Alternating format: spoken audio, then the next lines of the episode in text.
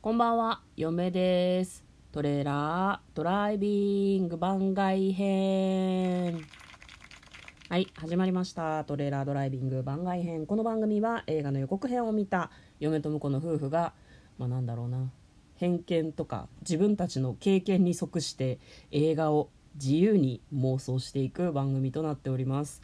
本日はですね、婿が不在の回となっておりますので、嫁が一人で今後どういった作品を妄想していこうかなっていうのを一人で何でしょうね考えていくみたいな回となっております。我々はですね映画の妄想をですね毎日2019年からずっとしていて ちょっとねなんだろう。まあこれあれなんですよね。あのラジオトークっていうアプリで収録してるんですけど12分間普通にそのまま収録して編集ほとんどしないでパッて出せるからまあなんでしょうね。こいっちゃなんですけど夫婦のなんだろう日常生活の一環のような感じで収録して配信してってやってるんですけどなんか一向に映画には詳しくならんね。うん、なんか映画って面白いんだなっていう風に毎日思っているんだけどなんかこれだけ予告編見たりとかさ映画もね多分あの日本人の平均よりは見てると思うんだけど。全然詳しくならない。昨日に至ってはさトム・クルーズの名前が出てこなくてなんかいろいろ由々しき由々しきって思いながら やってるんですけど。まあまあまあまあ。あのたまにねこうやって一人で収録する機会があるので、まあ、あの予告編をね実際に見て妄想してしまうとなんか、まあ、一応ねその2人で妄想する番組という風になっておりますので、まあ、その妄想の下準備会という風に今回はさせていただきたくよろしくお願いいたします。我々はですねいつも映画 .com というアプリを開いてですねそこにね公開中公開予定うんあとは上映している映画のランキングっていうのが出てくるんだけど大体公開中の映画か公開予定の映画の一覧から面白そうなポスターでまず面白そうだなポスターとタイトルで面白そうだなって思って開いてみて開いた先に結構予告編がね動画がちゃんと出てる場合が多くてまあ、うん公式サイトに飛ばないと見れないっていうのもあったりするんだけどなんかその予告編をいつも見てるので、まあ、その前段階としてポスターを見ながら選ぶっていうのを今日はやっていこうかなと思っております。まず公開中の作品の中からえっ、と LA コールドケース、えー2022年8月5日公開の作品112分アメリカの映画ですかね。うん、アメリカとイギリス合作の作品、えー2018年の作品ですね。ジョニー・デップとフォレスト・ウィティカーが共演し人気ラッパーのトゥーパックとノートリアス・ビッグが殺害された未解決事件を題材に描いたクライムサスペンス。これ実話ベースっぽいね。いやなんかサスペンスものかなと思ったんだけどそんなことはないな。えっとね、ポスターを見るとですね、えーそれは誰も望まない真実。誰がビギーを撃ったのかアメリカ史上最も悪名高い未解決事件を実話に基づき映画化。実話に基づいちゃってんのか。でもね嫁も婿もこのなんでしょうね殺されてしまったビギーのことを知らないからね。難しいところ。なんかこう予告編の感じだと感じで面白おかしく妄想してしまうことがあるんだけどドキュメンタリーとか実話がベースって言われるとなんかちょっと挙動っちゃうところがあるよね。だって人が死んでる事件だからね、まあ、LA コールドケース予告は見てないですけどちょっとこうシリアスっぽくて面白そうだな見応えがありそうだなという感じですね。次邦画コンビニエンスストーリー。こちらはですね、えー成田凌さんとか前田敦子さんが出ておりますね。ポスター見ます。コンビニ初ちょっと異世界アドベンチャー。へえ面白うーんポスターを見る感じだと前田敦子さんと成田凌さんが異世界転生しちゃうのかしらね。なんかねこう緑色の空にススキが生えているなんか荒野みたいなところに古いこうコンビニがあるみたいな、うん、ポスターなんですよね。なんかコンビニごと異世界転生しちゃうみたいな感じかな。いや最近さ異世界転生ものってすごいたくさんあるじゃん。割とね異世界転生漫画見るの好きなんだけどこれそういう感じがしますね。コンビニの中にいたお客さんとか店員さんと一緒にコンビニごと異世界転生しちゃうみたいな話かしらね。あんまり妄想しちゃうとあれだね。後で妄想するのがあれになっちゃう。でも予告編を見るとポスターの雰囲気とまた違う場合があるからな。あれだね。あの虹の彼方に、えーオズの魔法使いみたいな話なんじゃないのかな。えー、次。えっ、ー、と猫物件。一瞬事故物件かと思うよね。劇場版猫物件。猫付きシェアハウスの話。美味しい美味しい美味しい給食の監督が送る。今夏一番のハートフルストーリー。猫がいる。一つ屋根の下。僕に家族ができました。劇場版猫物件。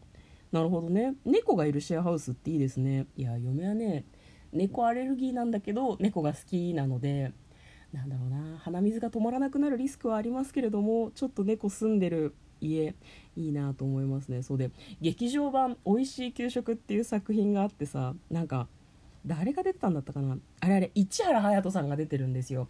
甘利田先生っていう先生の役ででその人はすごい給食が好きなのね。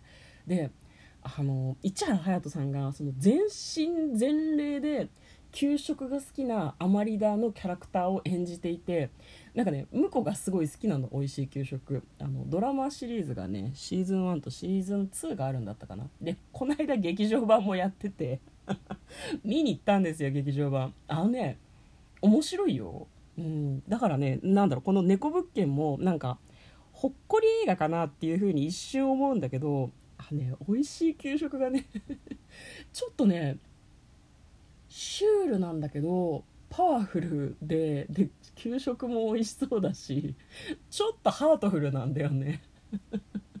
すごいなんか気になる。これは今度妄想したいですね。劇場版猫物件。えっ、と次。あこれはドキュメンタリーですね「掘る女縄文人の落とし物」これも邦画ですね。私たちの足元には想像もできないものが埋まっている。掘る女縄文人の落とし物。えっ、と縄文遺跡の発掘調査に携わる女性たちを3年間にわたって記録したドキュメンタリー。ちょっと面白そうだね。なんかこう発掘の作業をしてる人たちがどういう生活をしていてどういう思いで掘ってんのかっていうのがあんまり普段知る機会がないので面白いかもしれない。ただドキュメンタリーは内容もだって虚構じゃないからさそこにやっぱリアルな人間がいるってなるとねちょっとなんかやっぱりなんか妄想しちゃダメなんじゃないの？真面目に見た方がいいんじゃないの？っていう気持ちにちょっとなりますね。えー、と次。2022年8月6日公開「えー、裸足で鳴らしてみせろ」なんかタイトルの感じかっこいいね。128分の作品、えー、2021年の日本の作品ですね。えっ、ー、と「どこへ行こう？どこへでも行ける」うんこれ多分あれね予告を見てなくてポスターを見てるんだけどえっ、ー、とプール屋外のプールかな？オレンジ色の壁にプールのこう水面のキラキラした感じがちょっと反射していてでそのプールにゴムボートをこう浮かべてデッキブラシでそれを漕いでいる男性がいますね。でもう一人男性がいてその男性はマイクを持ってのけぞってますね。全然わからない。全然わからないぞ。うんキャストの人も嫁の知らない人ばかりだ知らないって失礼な言い方だけどこういうタイプの映画は妄想するのが難しい。結構偏見だけど予告編がアーティスティックであることが多いんですよね。なんだろう。すごいこう、うん、おしゃれなインスト曲のプロモーションビデオみたいな予告編であることが多くてすごいね。脳をこうフル回転させないと妄想できないことが多いんですけどでもちょっと予告編をねこれはちょっと見てみたいですね。どういう話なんだろう。裸足で鳴らしてみせろ。このタイトルの感じが嫁はすごい好き。でもなんかねおしゃれなタイトルのこう作品を見るとですねちょっとこう気になって予告編を見ちゃうんですよね。これ、えー、怪奇タクシー風の夜道に気をつけろ。いいですね。好きですね。2022年8月5日公開の作品、えー、日本の2022年の作品ですね。なんか漫画が原作みたいな感じかな？お客様がタクシーにお忘れになったものは悪夢と恐怖の扉を開くパスポート。なるほど。ちょっとねこうタクシーの運転手さんが仮面をかぶっていてなんだろうな。原作が漫画で漫画のキャラクターを忠実にこう再現したみたいな感じなのかね。キャストさんがね熊田曜子さんとかすごく人数が多い。お笑い芸人の人も結構出てるのかな？うーん。なんかイメージですけどポスターからのね、うん、オムニバス作品かもしれないですね。ダイヤモンド愉快とかいるな。すげえな。どザワチンとか。どどういうキャスティング？なんかちょっとこうごめんねこれポスターのポスターのイメージで喋ってるんだけどちょっと B 級ホラー映画みたいなあのなんだろうな。ちょっとこうアニメーションっぽい漫画っぽい感じのよりも奇妙な物語みたいな感じがしますね、えー、これも予告編をちょっと見てみたいですね、えー、今日はですね向こうが不在でしたので、えー、ポスター映画 .com に紹介されている、え映画のポスターを見ながら、えこれどういう作品なんだろうちょっと気になるな妄想してみようかなという話をしてみました。普段はですねなんか結構映画に関する100の質問とかあとは VOD で見た映画の感想とかも話しておりますので、まあ、あの興味がおありの方はよかったら見てみてください。詳細欄の方にお便りのリンクお便り送り先のリンクが貼っつけてありますのでもしよかったらこんな作品妄想したらというようなリクエストですとか番組のご感想をお送りいただけますと励みになります。よければ送ってください。ということで嫁がお送りしました。トレーラードライビングまたね